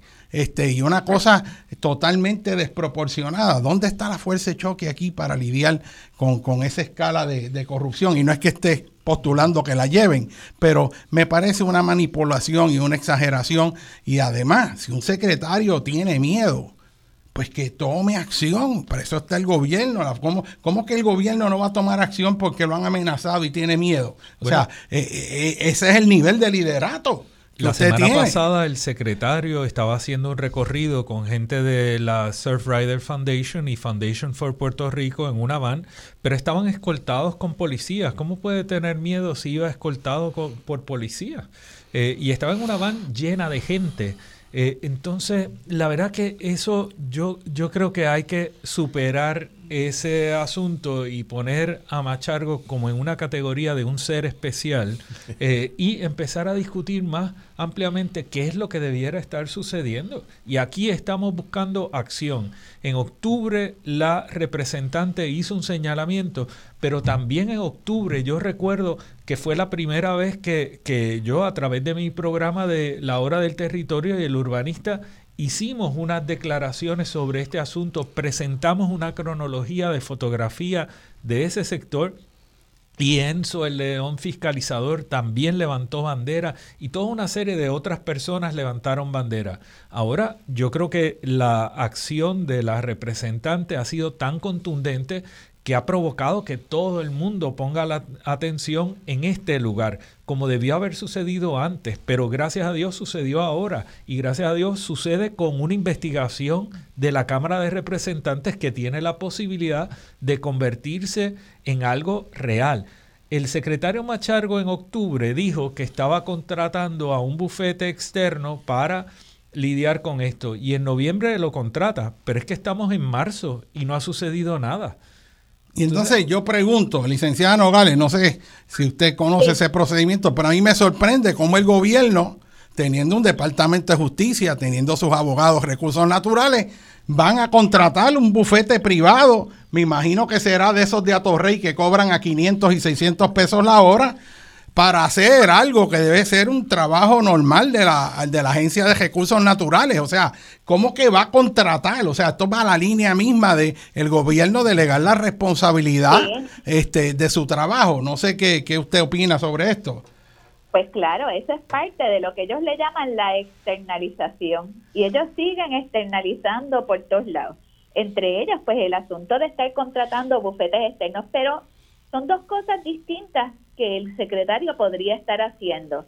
Vimos que en el 2015 la, la anterior secretaria Carmen Guerrero presentó un recurso de injunction, pero este bufete de abogados está contratado para revisar la, la realidad registral y eh, todo el asunto de las compraventas, la titularidad, eh, qué sé yo, hacer expedientes de dominio si hiciera falta, reivindicación de los terrenos del Departamento de Recursos Naturales y por consiguiente del pueblo de Puerto Rico. Es para hacer otro proceso completamente distinto. El secretario, o sea, sabe los nombres, está el listado de SCRIM. Si no lo tiene, yo se lo mando, no hay problema, yo lo ayudo, pero tiene los nombres de las personas, tiene las direcciones de las personas y tiene la evidencia suficiente para presentar un recurso de injunction y, que solicite unas órdenes de cese y desista inmediato. Eso es un recurso extraordinario. Se presenta y se supone que lo atiendan enseguida y se, y se determina enseguida. O sea, tiene, aparte de, la contratación con el bufete, que yo entiendo que lo tiene que ir haciendo y ese bufete que se ponga las pilas, este, pero tiene que, tiene a su haber el presentar un recurso de interdicto ahora. Eso no lo detiene nada. ¿Y cómo uno hace valer la orden de cese y cita? Con todos los recursos policíacos que, acabamos de decir. O sea, el secretario tiene la manera de, de, hacer valer lo que es la, la, su deber de proteger los recursos naturales. Además, recordemos que el secretario de Recursos Naturales es de. Tienen escolta y yo vi la querer una, una escolta porque alguien llamó por teléfono y habló con la secretaria de Recursos Naturales y dijo que iban a poner una bomba en el edificio.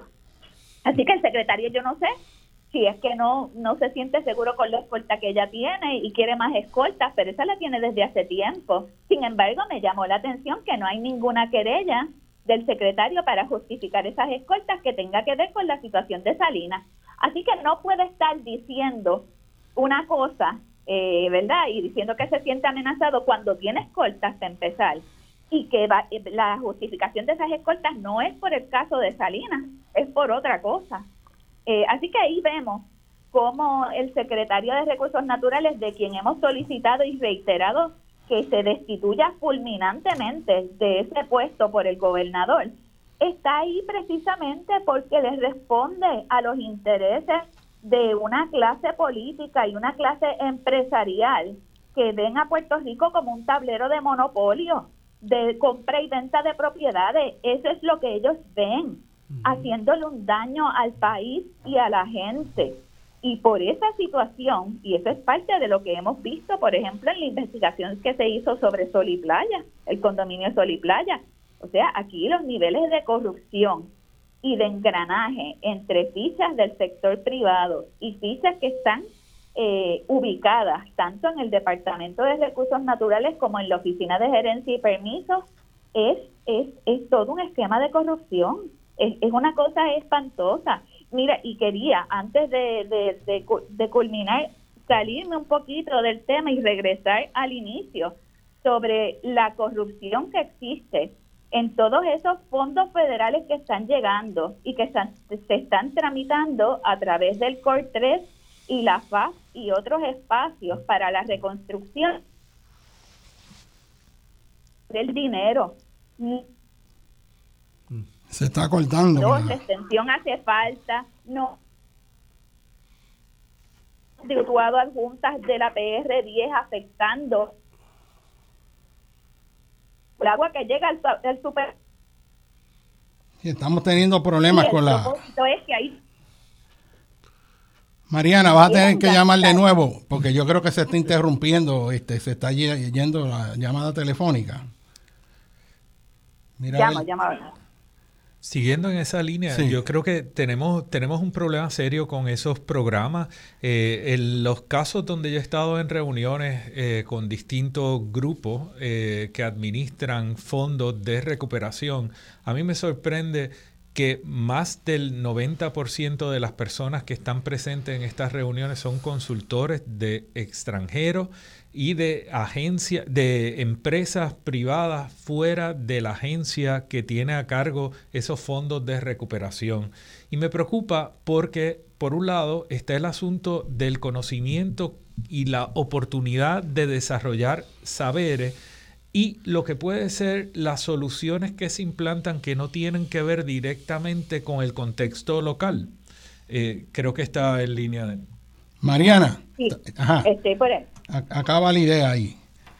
Pues mira, que, que también quería traer eh, a la mente de la gente, que lo tengan muy presente, que todo este proceso de reconstrucción no está dirigido por los mejores intereses del país y de la gente, está dirigido por un interés único de hacer dinero, eh, de gastar ese dinero federal, no importa si sea necesario o no extender la PR22 o extender la PR10, para la cual ya hay certificados 278 millones, y que, y que eso va a afectar el recurso agua y el agua que se necesita en San Juan y que llega a San Juan a través del superacueducto, entre otros. Y que también afecta a la agricultura y afecta otros espacios. El nivel de, o sea, este gobierno, y es lo que traía ahorita, ve a Puerto Rico como un tablero de monopolio. Sí, y, va a vender? Están vendiendo el país canto a canto. Y hay gente que se está haciendo millonaria, como gente muy vinculada al gobernador Pedro Pierluisi, mientras se está desplazando a la gente mediante procesos de gentrificación y de turistificación. Licenciada, le agradecemos su presencia aquí. Este, vamos a mantenernos en contacto, este, viendo a ver cómo progresa esa resolución de la Cámara y esa investigación. Yo creo que el haber solicitado ese que se que la Cámara investigue esa situación, pues como dijo este el planificador Pedro Caldona, coagula y empodera por primera vez en todos estos años el que empieza una investigación seria con los recursos del gobierno, esta vez trabajando a favor del pueblo de Puerto Rico en vez de en contra de Puerto Rico. Y, yo pues naturalmente este, me parece que es bien importante la función que estás haciendo en esa investigación y, vamos a ver cómo resulta esto. Muchas gracias. Muchas gracias. Este, eh, me gustaría pues poner este, y ampliar, ¿verdad? Este, varios temas. Pero algo que quiero decir aquí y quiero salir en defensa, este, que no puede quedar afuera, es que yo quiero nuevamente manifestar mi respeto al trabajo que está haciendo Eliezer Morena Eliezer se ha metido por todos lados, está dando la lucha fuerte de dar cara, de enfrentarse a las situaciones difíciles. Este, mira que le han tirado los psicofantes eh, eh, del circo, eh, pero se ha mantenido ahí dando la cara por este país con valentía, con principios, con arrojo estuvo allí metido, yo vi el video que él hizo, este, se está metiendo haciendo unas transmisiones en vivo de, todos estos desastres ambientales, este, y eso es un trabajo extraordinario, y eso es lo que debería estar haciendo recursos naturales. Este, o sea, aquí tenemos de nuevo otro ciudadano que está tirándose a la calle en defensa del país. Este, y, y eso yo lo respeto profundamente porque yo he hecho esas cosas también en mi momento, igual que los que estamos aquí en una u otra forma, pero eso es sumamente valioso y yo quiero este, decirle a Eliezer que respetamos su trabajo y lo apoyamos y lo vamos a defender en cualquier plano que sea contra todos estos psicofantes difamadores que hay que quieren pues destruir reputaciones de la gente que está trabajando por este país.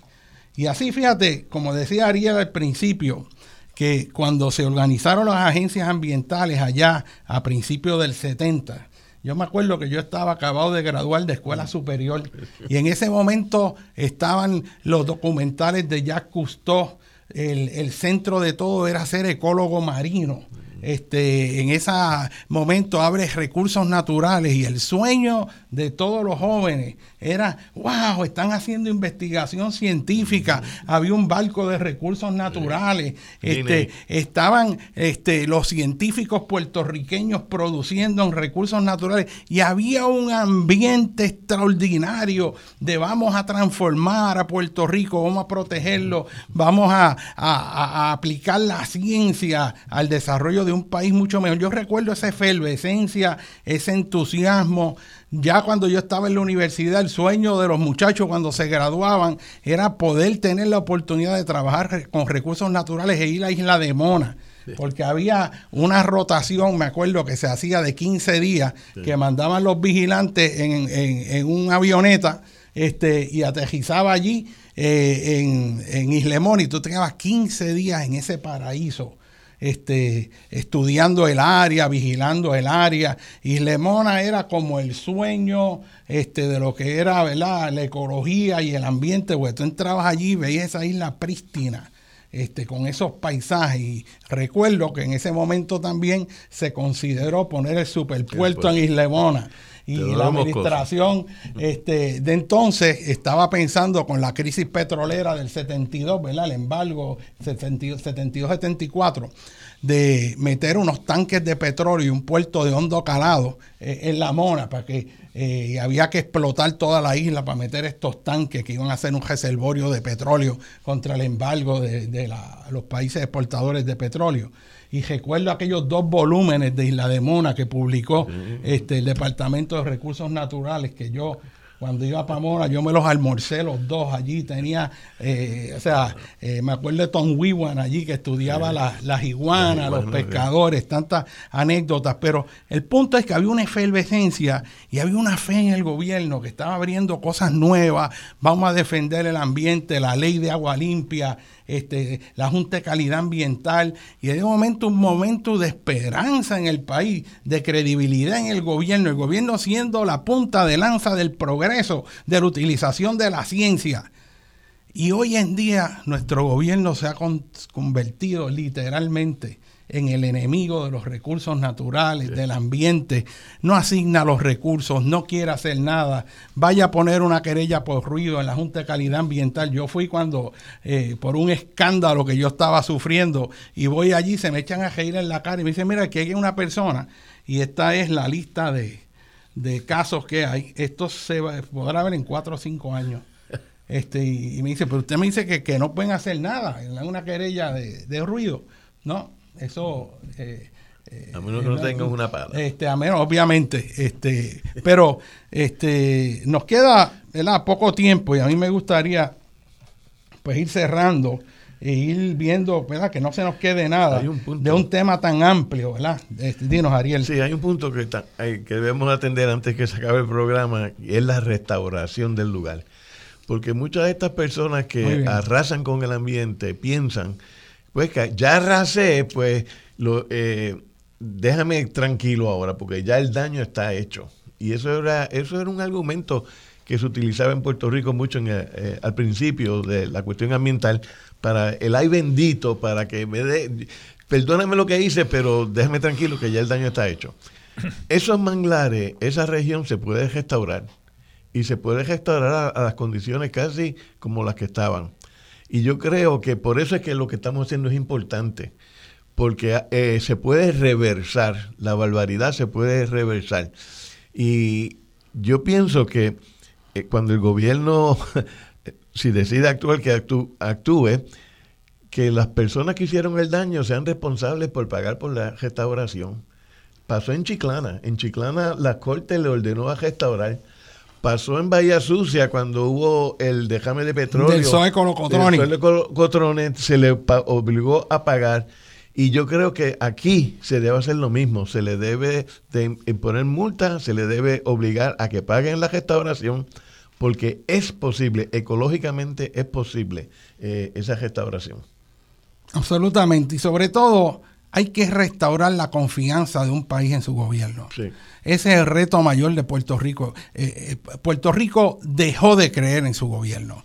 Este, Ya estos, estos gobiernos que hemos tenido de uno y otro, unos más y otros menos, Puerto Rico perdió la confianza en su gobierno y la primera restauración es volver a poner en el gobierno gente decente, comprometida con este país, porque nosotros podemos hacer de este país un país modelo. Sabemos cómo hacerlo, tenemos la inteligencia, hay que rescatar del crimen organizado el gobierno de Puerto Rico. Y eso es fundamental, eso es fundamental. El gobernador Pierluisi y eh, el secretario Machargo, que coincido con la representante, es obradora que renuncie, pero sin embargo tiene la oportunidad de hacer un compromiso con la restauración de este lugar. Eh, y eso ayudaría a que no pase a la historia como simplemente un canalla que destruyó los recursos naturales, sino una persona que erró en su juicio en muchos casos, pero tuvo la valentía y tuvo la, la- hizo la reflexión necesaria para encaminar la restauración de este lugar. Yo creo que se mencionaba antes a Eliezer Molina, y es importante señalar todo el trabajo que ha estado haciendo Eliezer Molina, pero hay que reconocer también la periodista Sandra Rodríguez Coto, que muy valientemente ha estado señalando eh, algunos de estos asuntos, exponiéndose también al así hacerlo, y la historia de personas como Pedro Sadé, Miguel Canals, Ruperto Chaparro, Aurelio Mercado, todas estas personas que han sido muy valiosas para Puerto Rico y comunidades como la comunidad de las mareas, que a pesar de todos los asedios que ha tenido, se ha mantenido ahí y se ha mantenido también eh, eh, reflejando lo que son los daños que se están haciendo al lado de ellos. La comunidad de las mareas no es la que ha estado provocando esta destrucción ambiental. Estos han sido unas personas que han llegado y han venido a ocupar este sector, entre ellos hay políticos, hay jueces, etcétera, eh, que no son de la comunidad de las mareas. Y, y, hay otra serie de grupos como son los vigilantes y algunas otras personas que han estado haciendo el trabajo correctamente durante años. Y hay unas personas que no han hecho eso y a ellos hay que señalarle y asignarle la responsabilidad, incluso el repago por los daños causados. Yo creo que eso es lo que tiene que ser nuestra visión de cara al futuro en relación a este asunto, la restauración de este lugar a su estado original. Y es importante, ¿verdad? Cuando uno menciona personas, uno siempre comete el error de que dejar a hay gente que se quedan. Hay veces que uno no debe mencionar a nadie. Pero, pero déjenme decirle, los que se han mencionado son solamente unos pocos de muchos que está en defensa de este país, organizaciones ambientales, líderes ambientales, este, eh, también este, representantes que están también dando la lucha este, en defensa de, del país este, en, distintos ámbitos que, es fundamental. Pero eh, yo creo que pensando ampliamente, cuando uno viene a ver el final de todo, todo se reduce a política. Y en Puerto Rico la palabra política es una mala palabra, porque en Puerto Rico se utiliza indistintivamente política con partidismo. Puerto Rico está harto del partidismo, de la tribu azul, de la tribu roja, de esa segmentación tribal con guerras tribales, que soy yo, sea bueno, sea malo, pero estos son los míos y los tuyos hay que matarlos, sean buenos o sean malos, porque son los tuyos. El país está harto de esa estructura partidista. Como yo he dicho en otras ocasiones, lo que en este país falta es política. Política es el arte y ciencia de determinar y tomar las decisiones que van a decidir cuál es el futuro que queremos. Y en eso cada puertorriqueño tiene que participar y dejarse sentir porque cuando nosotros no participamos y nos quedamos callados, son estas tribus, estas gangas partidistas las que se apoderan de las decisiones, de los recursos del país y lo que hacen es que nos empobrecen y trabajan contra nosotros. A mí a veces me duele mucho cuando veo gente que dice, no me hablen de política, yo estoy harto de la política. Ah, si eso es política, yo no. Mire, distinga lo que es el partidismo tribal de la política. La política es la discusión inteligente, sana, de cuáles son las mejores acciones que podemos tomar para resolver nuestros problemas. Es la discusión de cómo vamos a bregar con el crimen, cómo vamos a bregar con la sostenibilidad ambiental, cómo vamos a hacer una isla sostenible, cómo vamos a incrementar nuestra soberanía alimentaria, cómo vamos a potenciar y mejorar el sistema educativo esa es la discusión política, son las ideas, qué políticas debemos implantar, cuáles son nuestras guías. Pero ese alejamiento que hay del proceso de participación política es muy peligroso y sobre todo aleja a la mejor gente cuando los psicofantes empiezan a tratar de destruir como tiburones a la gente joven que da un paso adelante para servirle al país. Cuando el ataque es tan violento y tan abusivo, cuando el bullying partidista es tan terrible que lo que hace es que desalienta a que nuestra mejor gente dé un paso adelante para servirle al país porque teme ser víctima de esa máquina de fango, de medios psicofantes, de políticos psicofantes, de un país secuestrado por una ganga criminal que le miente y es como si el diablo estuviera hablando con la voz de Dios, que le dice, yo estoy aquí para procurar tu bienestar y darte progreso y por detrás se está riendo, ¿verdad? Cogiendo de tonto a los otros y a los nuestros también, esa fase famosa. Así que este, agradezco, ¿verdad? La presencia aquí de Abel Vale, de Ciudadanos del Carso, del doctor Ariel Lugo, este, un científico de, de renombre mundial y un orgullo para Puerto Rico, igual que el arquitecto y planificador Pedro Cardona.